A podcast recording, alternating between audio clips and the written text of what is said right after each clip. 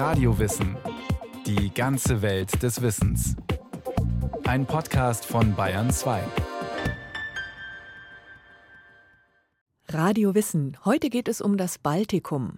1918 haben die Balten demokratische Nationalstaaten gegründet, die dann mit dem Zweiten Weltkrieg vorerst wieder verschwunden sind. Mal von sowjetischen, mal von deutschen Truppen besetzt, wurden Estland, Lettland und Litauen schließlich Teil der Sowjetunion. Anfang der 1990er Jahre haben sie ihre Unabhängigkeit zurückbekommen. Der 23. August 1989 war ein kühler Sommertag. Vor der Kathedrale der litauischen Hauptstadt Vilnius versammelten sich einige tausend Menschen. Sie hielten Kerzen in Händen, sangen litauische Volkslieder und auch die verbotene litauische Nationalhymne. Das war der westliche Ausgangspunkt einer über 600 Kilometer langen Menschenkette, mit der Hunderttausende Litauer, Letten und Esten ihre Hauptstädte Vilnius, Riga und Tallinn miteinander verbanden, als Zeichen für ihre Forderung nach Unabhängigkeit von der Sowjetunion. Das Datum war politisch brisant. Es war der 50. Jahrestag des Hitler-Stalin-Paktes von 1939. In einem geheimen Zusatzprotokoll hatten die beiden Diktatoren ihre Einflusssphären in Osteuropa abgesteckt – Sowjetdiktator Stalin hatte unter anderem das Baltikum für sich beansprucht. Nach fünf Jahrzehnten wollten die baltischen Länder nun ihre Souveränität zurück. Im März 1990 erklärte Litauen seine Unabhängigkeit von der Sowjetunion. Estland und Lettland folgten im August 1991 dem Beispiel ihres Nachbarlandes. Sie lösten sich aus dem russischen Machtbereich mit dem sie schon in vorsowjetischen Zeiten über lange Zeiträume eng verbunden waren. Ein Blick zurück in die Geschichte. 1918 riefen die Balten erstmals demokratische Nationalstaaten aus. Bis dahin war die Region der heutigen Staaten Estland, Lettland und Litauen immer wieder von fremden Mächten dominiert worden. Von Dänen, Deutschen, Schweden, Polen und auch von den Russen. Welche Bevölkerungsgruppen ursprünglich in den baltischen Gebieten lebten, lässt sich historisch nicht klar rekonstruieren, so Ralf Tuchtenhagen, Professor für Skandinavistik an der Humboldt-Universität in Berlin. Das meiste, was wir dazu wissen, ist sprachlich, historisch sprachlich sozusagen, also die Linguistik hat immerhin herausfinden können, dass auf dem Gebiet der heutigen baltischen Staaten sich Bevölkerungsgruppen befunden haben, die verschiedene Idiome des Estnischen, des Lettischen, des Litauischen gesprochen haben. Dazu kommen auch noch Bevölkerungsgruppen, die beispielsweise das Kurische gesprochen haben oder auch das Altpreußische oder Prussische. Und daraus hat dann eine, sagen wir mal, ethnologisch nationale Geschichtsschreibung des 19. Jahrhunderts versucht, quasi Völker zu konstruieren, was aber eigentlich ungerechtfertigt ist, weil der Begriff des Volkes auf diese Gruppierungen, soweit wir das sagen können, überhaupt nicht zutreffen, sondern wir haben es mit einzelnen kleinen Familienverbänden zu tun, die sich dann auch mal vereinen können zu etwas größeren Einheiten. Erst ab dem 13. Jahrhundert entstanden im heutigen baltischen Gebiet großräumige Herrschaftsstrukturen. Für einige Jahrhunderte liefen nun die Geschichte von Estland und Lettland einerseits und Litauen andererseits getrennt. Aus dem Westen zog es Dänen und Deutsche in die estnischen und lettischen Gebiete, getrieben von der Idee, neue Siedlungsgebiete zu erschließen und die dortige Bevölkerung zu christianisieren. Militärisch unterstützt wurden sie von Kreuzrittern aus dem deutschsprachigen Raum, vor allem von Mitgliedern des Deutschen Ordens. Die Litauer dagegen wehrten sich erfolgreich, gründeten ein eigenes Großfürstentum und schlossen ab dem 14. Jahrhundert verschiedene Unionen mit Polen. Zeitweise war der König von Polen auch zugleich Großfürst von Litauen. Zwar blieb Litauen als Reich erhalten, aber der Einfluss Polens war sehr groß, vor allem auf die adlige Führungsschicht. Auf dem estnischen und lettischen Gebiet unterwarfen die Ritter des Deutschen Ordens die einheimische Bevölkerung – und etablierten den Deutschordenstaat, in den es auch katholische Missionare aus dem Westen zog und Kaufleute der Hanse, die den Handel in den Osten organisierten. Die lokale bäuerliche Bevölkerung blieb über Jahrhunderte die beherrschte Unterschicht, während die Nachkommen der deutschsprachigen Eroberer und Einwanderer die kulturelle und politische Führungselite stellten, die die Städte, den Handel, die Bildung dominierten und die großen Gutshöfe auf dem Land besaßen. Ralf Tuchtenhagen diese drei Bevölkerungsgruppen, die alle mit dem deutschsprachigen Raum zu tun haben, also Ordensritter, Hanse, katholische Missionen, werden dann im späten 19. Jahrhundert als Deutschspalten angesprochen oder sprechen sich selbst so an. In der Zeit davor existiert dieser Begriff eigentlich nicht und es gibt auch kein Gemeinschaftsbewusstsein der deutschen Bevölkerung in der baltischen Region, sondern man sieht sich eben als Vertreter des Adels, Vertreter der bürgerlichen Kaufmannschaft oder als Vertreter der Kirche, ohne darauf zu beharren, dass man jetzt deutsch sei. Ab Mitte des 16. Jahrhunderts etablierte sich in der osteuropäischen Ebene das Russische Reich als eine neue Großmacht. Erfolgreichen Expansionen nach Osten und Südosten folgten ab dem 17. Jahrhundert russische Vorstöße Richtung Westen und damit auch auf das Baltikum. Die estnischen und größtenteils auch die lettischen Regionen wurden Anfang des 18. Jahrhunderts von Russland erobert und als Ostseeprovinzen in das russische Zarenreich eingegliedert. Einige Jahrzehnte später wurde mit dem Rest der lettischen Gegend auch die Region des heutigen Litauens Teil des Zarenreiches. Für das 18. Jahrhundert hat Russland zunächst einmal so gut wie gar keinen Einfluss, außer der Tatsache, dass der russische Zar nun die Oberherrschaft über dieses Gebiet versucht zu behaupten, gewissermaßen. Also nominell sozusagen gehört das Ganze jetzt zum russländischen Kaiserreich. Aber was die Verwaltung angeht, sind das alles selbstverwaltete Gebiete. Der Zar muss mit den jeweiligen politischen Eliten zusammenarbeiten. Das waren der polnisch-litauische Adel in der litauischen Region und die deutschsprachige Oberschicht im heutigen Estland und Lettland, die später sogenannten Deutschbalten, also die Nachkommen der mittelalterlichen Ordensritter, Hansekaufleute und sonstigen Einwanderer aus dem deutschsprachigen Raum. Das russische Kaiserreich tastete die Rechte der führenden Schichten, der Deutschbalten und des polnisch-litauischen Adels lange Zeit nicht an. Die lokale bäuerliche Bevölkerung war wie überall in Europa größtenteils Leibeigen. Erst ab dem späten 18. Jahrhundert kamen vermehrt russische Beamte in die Ostseeprovinzen. Inwieweit es Versuche gab, die Gebiete zu russifizieren, ist umstritten, so Professor Ralf Tuchtenhagen weil Russifizierung ja auch immer so viel heißen könnte, wie Russland versucht, das russische Rechtssystem, die russische Sprache, die russische Kultur, die russische Religion und so weiter in der baltischen Region zu etablieren. Und das stimmt eigentlich nur teilweise.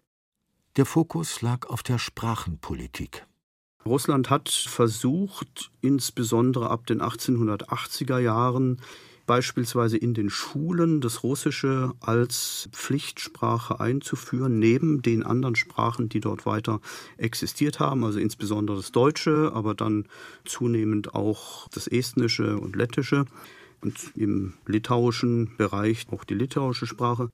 Im 19. Jahrhundert boten soziale Bewegungen und Reformen wie die Bauernbefreiung auch im Baltikum der bäuerlichen Bevölkerung Aufstiegsmöglichkeiten. Nationale Ideen gewannen wie überall in Europa an Einfluss, und der Begriff des Volkes wurde zu einer wichtigen politischen Kategorie. In der Region von Estland und Lettland entstand neben der herrschenden Schicht der Deutschbalten qua Bildung ein estnisches und lettisches Bürgertum, dem die Etablierung der eigenen Sprache wichtig war. Hatte bis dato das Deutsche dominiert, gab es nun auch vermehrt Veröffentlichungen in estnischer und lettischer Sprache. Volkslieder wurden gesammelt, Vereine ins Leben gerufen. In Litauen verfolgte das russische Zarenreich eine repressive Politik. Nach einem Aufstand der Litauer durften ab den 1860er Jahren keine litauischen Texte mehr gedruckt werden. Die Publikationen wurden daraufhin im benachbarten Ostpreußen hergestellt und nach Litauen geschmuggelt. In der Geschichtsschreibung, in der Kunst, in der Musik und auch in der politischen Rhetorik wurden estnische, lettische und litauische Themen forciert, mit dem Ziel, eine nationale Identität der jeweiligen Gruppe zu schaffen. Ralf Tuchtenhagen. In der Folge dieses Diskurses wird dann auch eine quasi nationale Bewegung freigesetzt, die dann jetzt sind wir schon sozusagen im Vorfeld des Ersten Weltkrieges, die dann auch schon eigene kulturelle Rechte für sich einfordert. Schon vor dem Ersten Weltkrieg befand sich das russische Kaiserreich in einer existenziellen Krise. Die breite Masse der Arbeiter- und Bauernschaft lebte unter katastrophalen Verhältnissen. 1905 flammten im ganzen Land Unruhen auf, auch in der baltischen Region. In dieser politisch aufgeladenen Situation formulierten Mitglieder der estnischen, lettischen und litauischen Nationalbewegung in extra einberufenen Versammlungen erstmals offiziell ihre politischen Forderungen. Darunter fanden sich neben nationaler Autonomie auch soziale Gerechtigkeit und Demokratie. Die Unruhen in den baltischen Regionen wurden brutal niedergeschlagen, den Nationalbewegungen kleinere Zugeständnisse gemacht so etwa wurde das Druckverbot für die litauische Sprache aufgehoben. Die große Chance für die Nationalbewegungen kam dann Ende des Ersten Weltkrieges, als es angesichts der sozialen Probleme in Russland zu Massenaufständen kam, die letztlich zur Revolution und zum Zerfall des Zarenreiches führten. Und in dieser Konstellation erkennen dann die politischen und nationalen Kräfte in den baltischen Gebieten eine Chance, eigene Staaten zu gründen.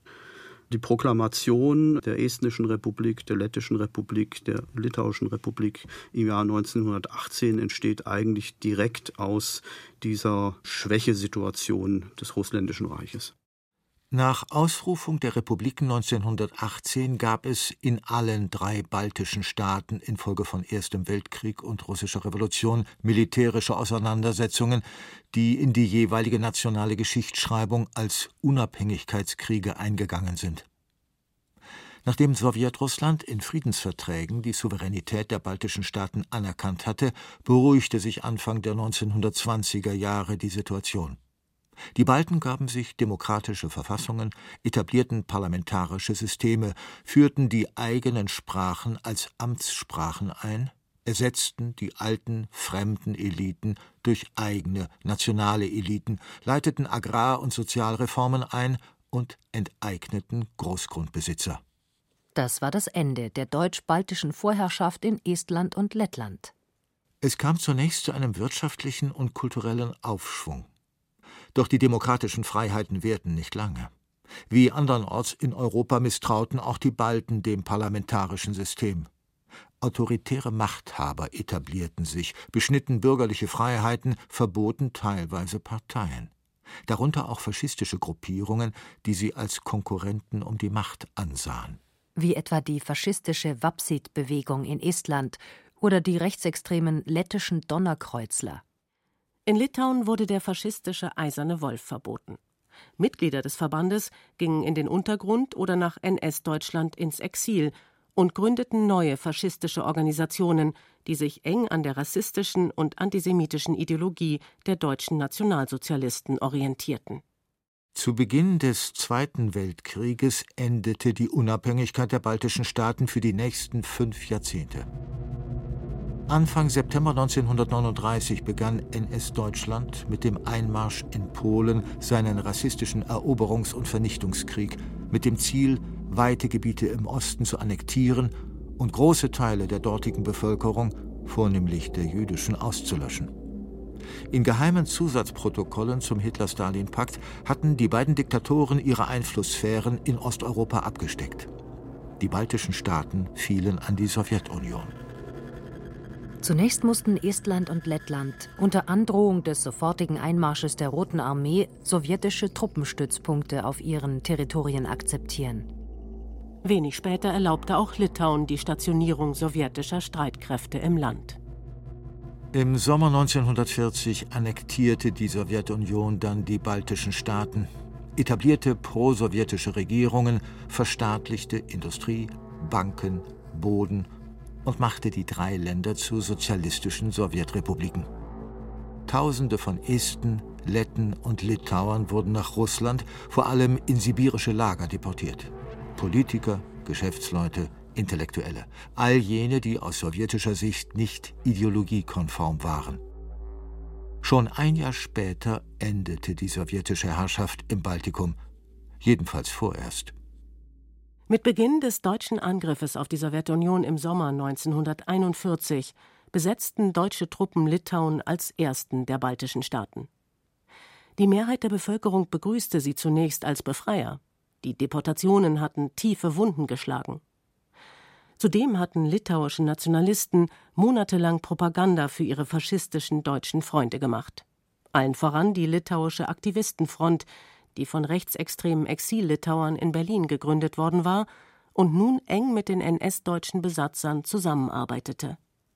Sie beteiligten sich an der Ermordung der jüdischen Bevölkerung, die traditionell einen hohen Anteil in Litauen stellte. Im Mittelalter waren Juden als Händler und Finanzfachleute ins Land geholt worden, um die Wirtschaft anzukurbeln. Auch in Lettland und Estland stützten sich die NS-deutschen Besatzer auf die einheimischen Nationalisten beim Aufbau ihres Herrschaftsapparates und bei der Ermordung der jüdischen Bevölkerung.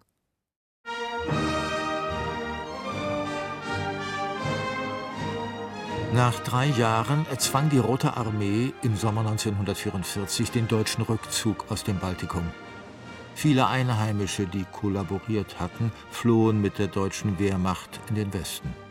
Die baltischen Staaten wurden wieder von sowjetischen Truppen besetzt und mit kleineren territorialen Änderungen Teil der Sowjetunion. Wir sehen zunächst mal die Entstehung von Sowjetrepubliken. Das ist ein Akt, der von der sowjetischen Zentralregierung in Moskau quasi oktroyiert wird aber vor Ort nicht unbedingt akzeptiert wird. Natürlich gibt es auch kommunistische Bewegungen in dieser Zeit in den baltischen Republiken. Gleichzeitig sind diese nicht so stark gewesen, so dass man vielleicht denken könnte, die Bevölkerung ist hier mit Begeisterung quasi sowjetisch geworden oder kommunistisch geworden, sondern es gab durchaus Widerstandsbewegungen, die sich dann bis in die Mitte der 50er Jahre auch halten konnten. Auch wenn sich die Partisanenverbände im Laufe der Zeit auflösten, blieb weiterhin der Widerstand gegen die Sowjetisierung des Lebens, sprich gegen Mitarbeit in den kommunistischen Parteien, gegen Kollektivierung der Landwirtschaft, gegen den Zuzug russischsprachiger Bevölkerung aus anderen Republiken in Form von Soldaten, Parteifunktionären und vor allem sehr vieler Industriearbeiter.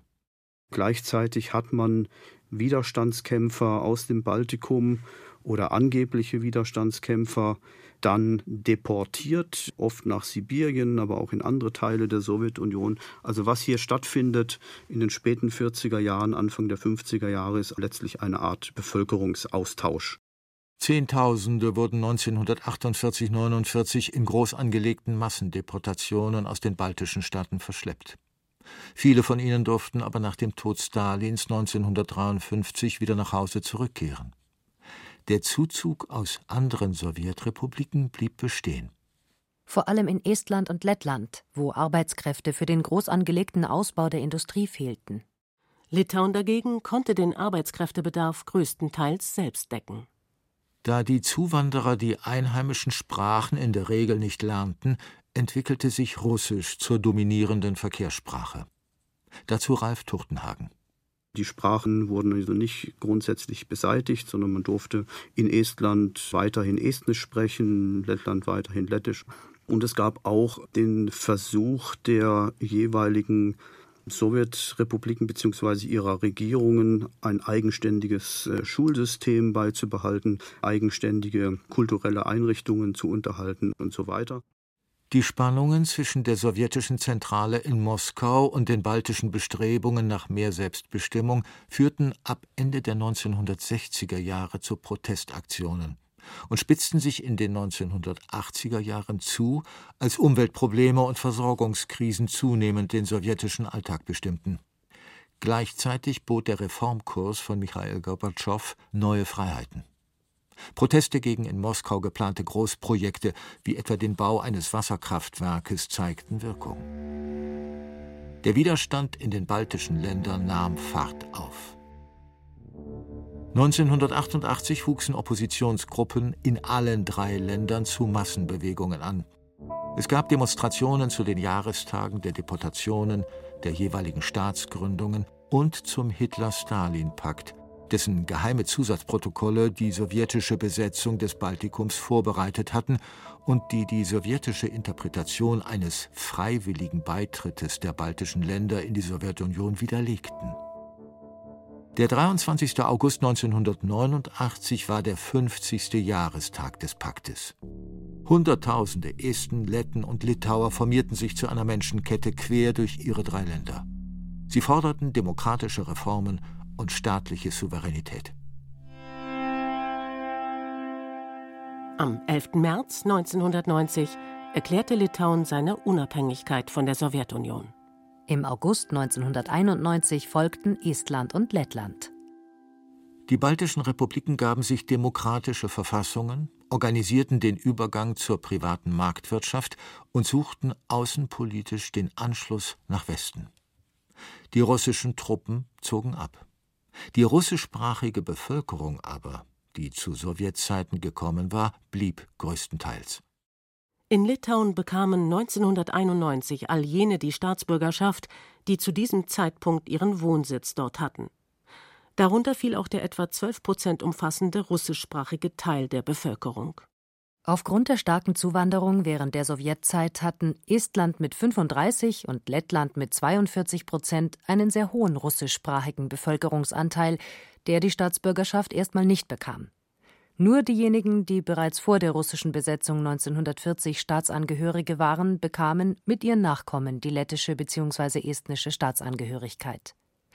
Die russischsprachige Bevölkerung erhielt aber die Möglichkeit, sich einbürgern zu lassen. Wichtig dabei der Nachweis von Sprachkenntnissen. Im Zuge der Beitrittsverhandlungen zur Europäischen Union wurden die Regelungen zur Einbürgerung vereinfacht und mittlerweile hat die Mehrheit der russischsprachigen Bevölkerung die estnische oder lettische Staatsangehörigkeit. Der außenpolitische Anschluss an den Westen erfolgte 2004, als die baltischen Staaten Mitglieder der EU und des westlichen Verteidigungsbündnisses NATO wurden. Anfang der 2020er Jahre war das Gesicht des Baltikums so vielfältig wie seine Geschichte.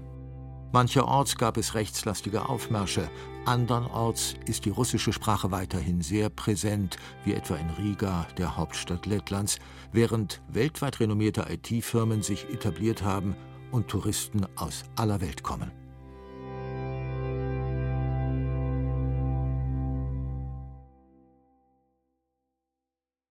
Renate Eichmeier über Estland, Lettland und Litauen und die baltische Selbstbehauptung zwischen Ost und West.